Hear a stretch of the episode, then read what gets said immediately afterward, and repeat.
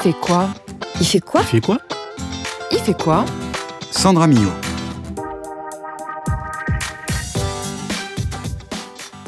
Bonjour à toutes et à tous, bienvenue dans cette nouvelle édition de l'émission Il fait quoi, le magazine de l'Institut français de l'éducation. Dans ce nouveau numéro, nous poussons les portes de la bibliothèque d'Hydro de Lyon, ou plus familièrement la BDL, pour nous plonger dans les collections éducation qui peuvent intéresser une grande partie d'entre vous.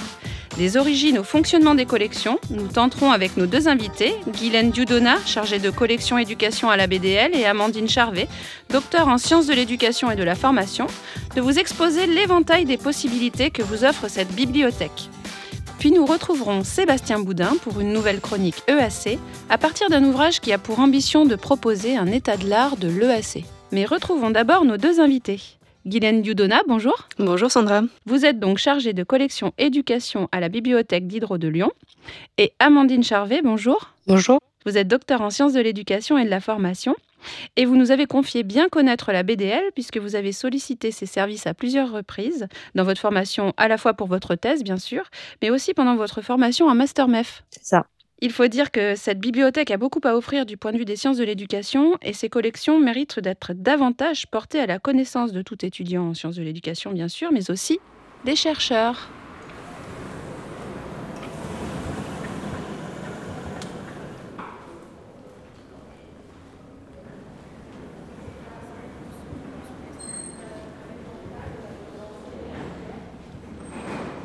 On s'y croirait. Merci Sébastien. Guylaine Dudona, je crois qu'on entend ici un murmure qui vous est très familier. Avant de nous attarder plus sur les collections dont vous avez la charge, est-ce que vous pouvez nous parler plus largement euh, des fonds éducation de la bibliothèque? Alors donc euh, la bibliothèque euh, d'Hydro de Lyon est héritière des missions de la bibliothèque de l'Institut national de recherche pédagogique, donc euh, l'ex-INRP, qui est devenu l'Institut français de l'éducation en 2011. Et donc elle, est héritière des livres, des collections rassemblées par le Musée national de l'éducation. à l'époque, il s'appelait le Musée pédagogique, qui a été créé en 1879 à Paris. Ce Musée national de, l'éducation, en fait, il y avait une vocation à en donner aux éducateurs, mettre à disposition des éducateurs des documents euh, de tous ordres sur, euh, sur l'éducation. Donc ça pouvait être des manuels scolaires, des méthodes pédagogiques, des traités d'éducation, des plans d'éducation, etc., etc. Les collections de, de la BDL s'accroissent aussi par, par des acquisitions, ce dont je me charge plus, mmh. plus précisément. Et vous, Amandine Charvet, est-ce que vous pouvez nous dire ce qui vous a amené à consulter ces collections? Alors, pour deux choses. D'abord, pour ma thèse, donc pour euh, les archives historiques, je fais une thèse en histoire d'éducation, enfin je faisais.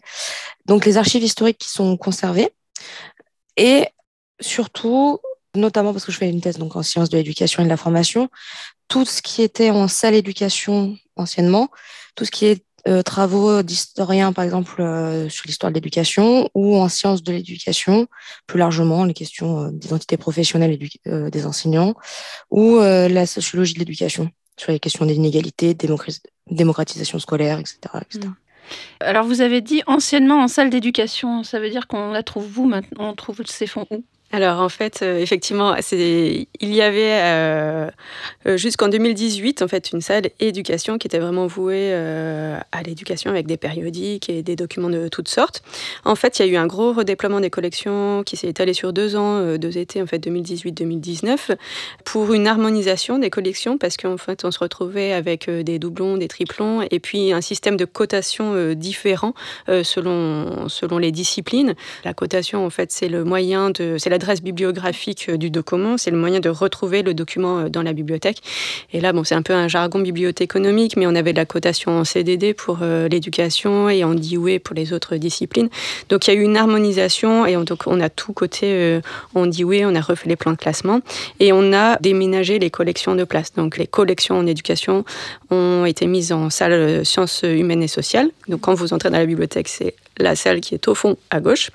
Et donc, euh, dans cette même salle, il y a d'autres euh, disciplines comme euh, la géographie, la sociologie, par exemple, et des périodiques donc, de ces disciplines. Mm. Et vous, Amandine, vous avez aussi consulté les collections dans le cadre d'un master MEF et vous nous aviez confié avoir pas mal travaillé sur la thématique de la didactique. Est-ce que vous pouvez nous expliquer un peu ce que vous aviez trouvé plus précisément? Alors, c'est pas pendant que je faisais mon master MEF, c'est pendant que j'enseigne en master MEF, mais j'ai aussi utilisé les, fonds pour la préparation au CAPES et à l'agrégation. Donc, du coup, hmm. voilà. Mais pour la préparation donc, de mes cours en master MEF, oui, beaucoup de, documents didactiques ben, de l'histoire pour, pour moi, en tout cas. Donc, ça me permet d'avoir des études de, chercheurs sur comment on enseigne aujourd'hui l'histoire à l'école primaire ou à différents niveaux et pouvoir aider mes étudiants et mes étudiantes à préparer eux-mêmes leurs cours mm. après. Donc, euh, c'est assez large comme éventail, à la fois comme étudiante et comme enseignante. Il y a beaucoup de, choses qu'on peut trouver euh, à la BDL. Vous avez des exemples en particulier, des choses dont vous vous souvenez?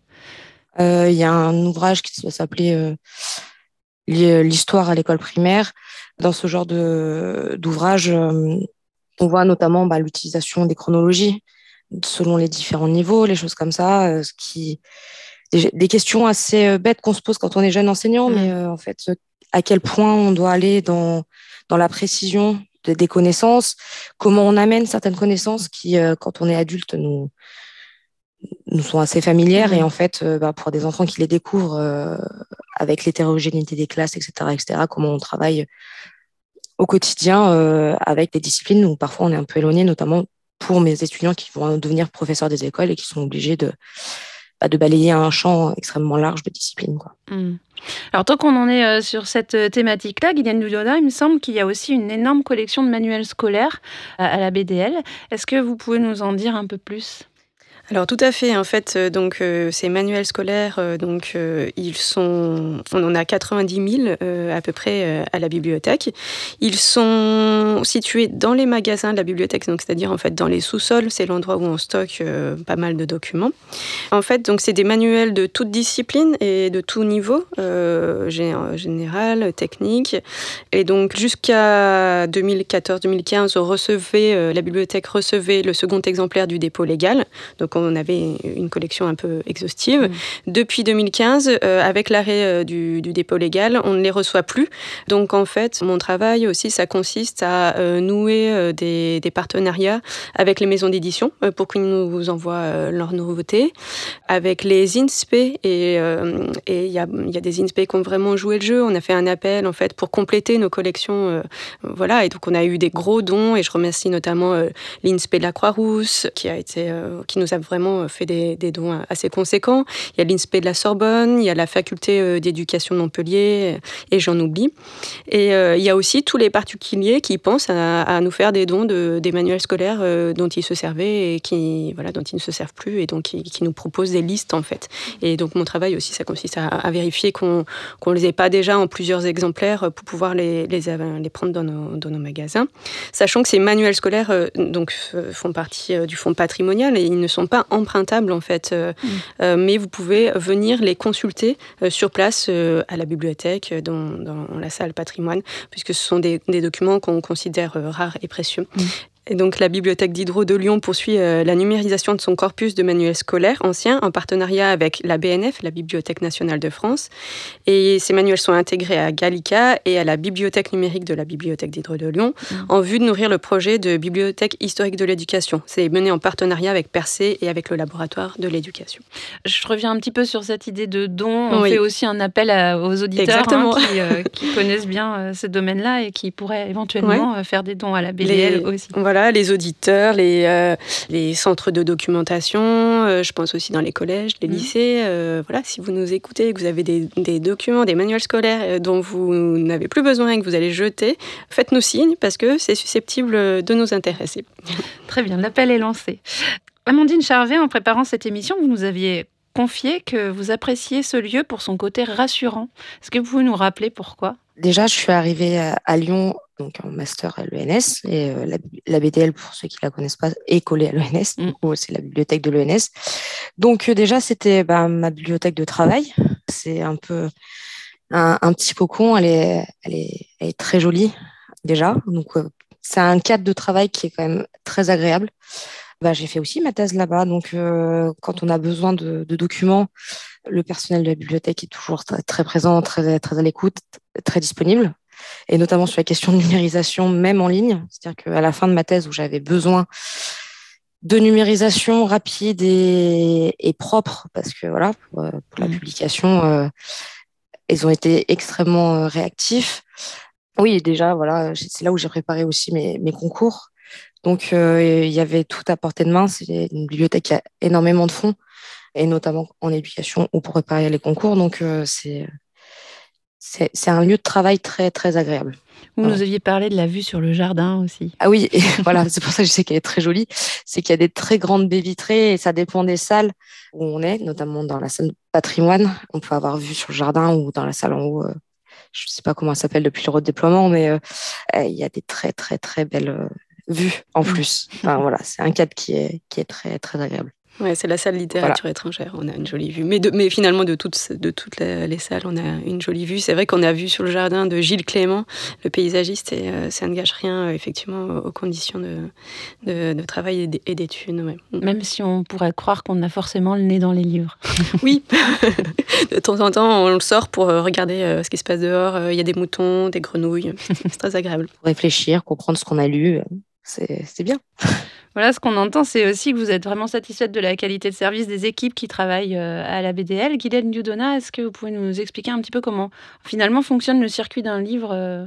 Alors, euh, donc là, je parlais donc de la partie acquisition tout à l'heure, mais en fait, on est plusieurs collègues, même on est assez nombreux, on est plusieurs acquéreurs, et il y a le, le, circuit du livre, il y a tous mes collègues qui s'occupent du signalement.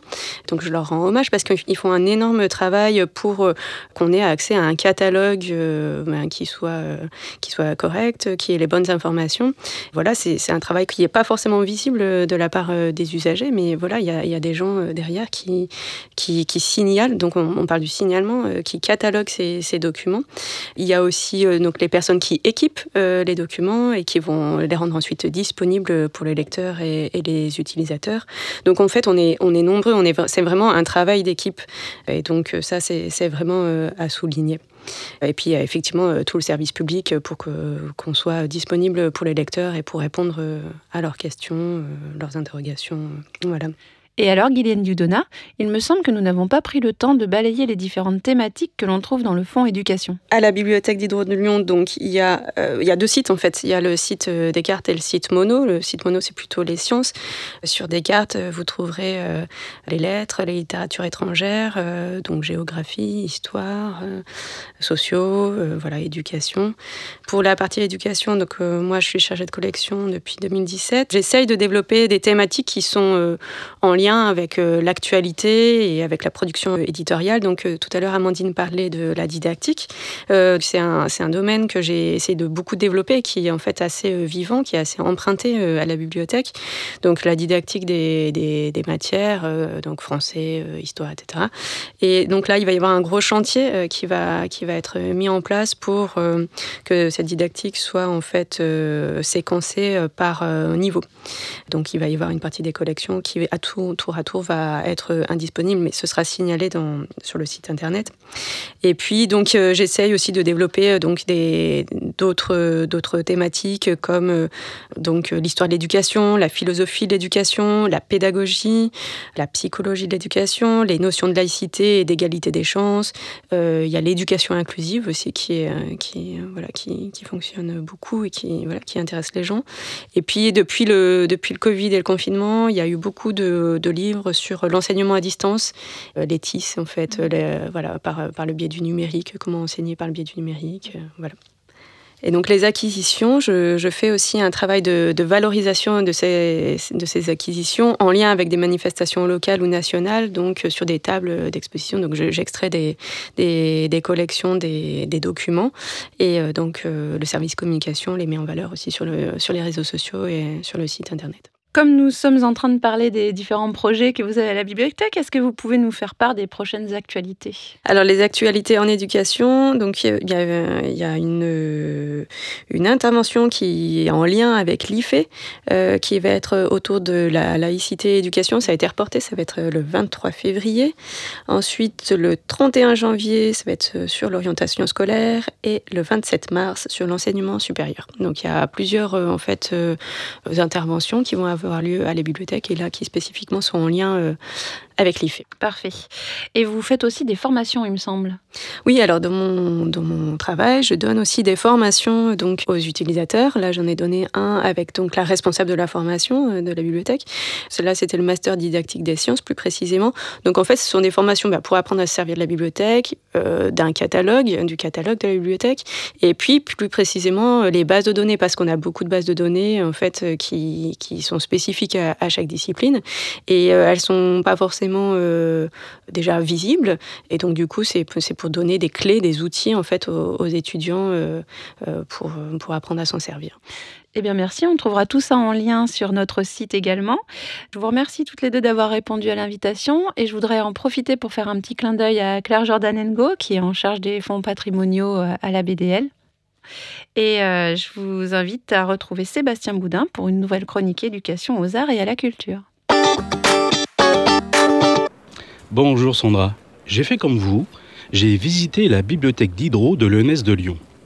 Dans les nouvelles acquisitions de la collection Éducation, j'ai choisi de vous parler de l'ouvrage dirigé par Anne Jonchery et Sylvie Octobre du département des études de la prospective des statistiques du ministère de la Culture. Son titre, L'EAC, une utopie à l'épreuve des sciences sociales. Oui Sébastien, l'éducation artistique et culturelle est une mesure phare des politiques publiques avec le label 100% EAC. Et oui Sandra, les politiques culturelles ne datent pas d'hier. On peut citer par exemple l'héritage d'André Malraux à la fin des années 60 avec La culture pour chacun et plus récemment avec la charte pour l'EAC publiée en 2016 par le Haut Conseil de l'éducation artistique et culturelle. La grande question est comment on forme le citoyen. Cet enjeu démocratique est mené évidemment par les musées d'art, les bibliothèques et aussi par l'école. Mais aujourd'hui, quels sont les objectifs de l'EAC dans les écoles? On écoute à ce sujet Sylvie Octobre. Il y a beaucoup d'autres objectifs maintenant qui sont assignés à l'ESC. Ça peut être euh, faire une ouverture non seulement à la citoyenneté mais au développement durable. Ça peut être euh, plus proche euh, de l'enfant. Ça peut être améliorer sa confiance en lui ou améliorer ses performances scolaires, améliorer l'ambiance du groupe classe si on va du côté de l'élève. Et puis, ça peut être, si on va du côté de la culture, essayer d'éveiller en lui, ou en elle d'ailleurs, un sentiment esthétique, un goût particulier pour une forme d'expression, voire euh, un talent euh, qui serait en dormance ou en gestation. Et puis, euh, il y a aussi évidemment la question de savoir comment on forme les publics de la culture de demain, leur donner euh, quelques outils de compréhension, des grandes structurations de notre patrimoine et de notre, notre valorisation de la création est supposé leur permettre d'accéder à ce statut public de la culture. L'ouvrage collectif s'intéresse aux acteurs, c'est-à-dire aux enseignants, aux artistes, aux médiateurs culturels et aux professeurs relais qui font vivre l'EAC. Mais il donne également la parole aux enfants et aux élèves. 12 contributions de chercheurs en sciences sociales proposent une polyphonie disciplinaire et méthodologique. L'ouvrage rassemble également des enquêtes de terrain et des entretiens.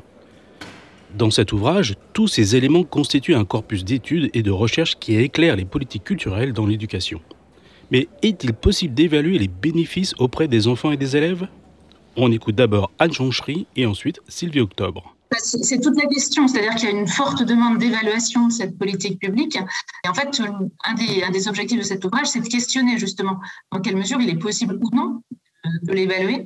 Et donc, on, on, a fait appel à différentes contributions de chercheurs qui se penchent sur cette question-là et qui se penchent aussi effectivement sur la question des acteurs de l'ESC, mais aussi normalement de, des destinataires qui sont quand même les enfants et les élèves à qui on donne finalement pas si souvent que ça euh, la parole ou dont on étudie pas si, si souvent ça la réception de ces, de ces actions un objet qui est extrêmement complexe, l'évaluation, dès lors que de cette politique, il n'a pas été vraiment fixé d'objectifs sectoriels ou à destination de différents acteurs, comme vous les avez nommés. On ne sait pas exactement quel a été l'objectif pour les profs, quel a été l'objectif pour les médiateurs, quel était l'objectif pour les artistes. Tout cela n'a pas vraiment été explicité. Il y a beaucoup d'implicites dans cette politique. Et puis, euh, le seul objectif finalement chiffré qui a été donné, le fameux 100% ESC, donne l'impression qu'on voulait que tous les enfants soient bénéficiaires, mais je, reprendrai la distinction très importante que Anne vient de faire. Il y a une différence entre un destinataire et un bénéficiaire. Euh, le bénéfice, comme le mot l'indique, ça veut dire que l'effet doit avoir, quelque chose qu'on déterminera comme étant bon, et ce bon est éminemment variable en fonction des individus, des situations et des contextes. De la littérature jeunesse en passant par le cinéma, de la danse à l'art moderne, tout l'éventail des arts de la culture est ainsi analysé afin de dresser un état de l'art de l'EAC. Anne Jonchery rappelle les différents objectifs de cet ouvrage. L'objectif, c'est de mettre à disposition euh, finalement du débat public un certain nombre de, résultats, de questions, de réflexions. Il s'adresse peut-être à la fois à des professionnels de la culture, euh, à des chercheurs, à des étudiants qui travaillent aussi sur ces questions-là, mais aussi à des politiques qui, travaillent aussi sur, euh, sur les politiques culturelles. Dans le titre, le mot utopie est utilisé car l'EAC est toujours en quête de légitimité et de reconnaissance. Je vais citer Emmanuel Etis qui signe la préface de cet ouvrage collectif et il est également vice-président du Haut Conseil de l'éducation artistique et culturelle. Le principe d'évaluation fixé dans l'article 3 de la charte pour l'EAC est le plus difficile à mettre en œuvre. Le véritable défi à relever reste donc celui de l'élaboration d'instruments d'évaluation pertinents et efficaces. Sylvie Octobre et Anne Jonchery et les 18 auteurs qu'elles ont réunis dans cet ouvrage ont en tout cas réussi à enrichir la pensée de l'EAC. Merci Sébastien, vous avez bien fait de parcourir la collection éducation de la bibliothèque. L'ouvrage L'EAC, une utopie à l'épreuve des sciences sociales est à retrouver dans la collection Questions de culture, coédité par le ministère de la Culture et les presses de Sciences Po. C'est la fin de cette émission, merci à toutes et à tous. À la réalisation, le très utopiste Sébastien Boudin.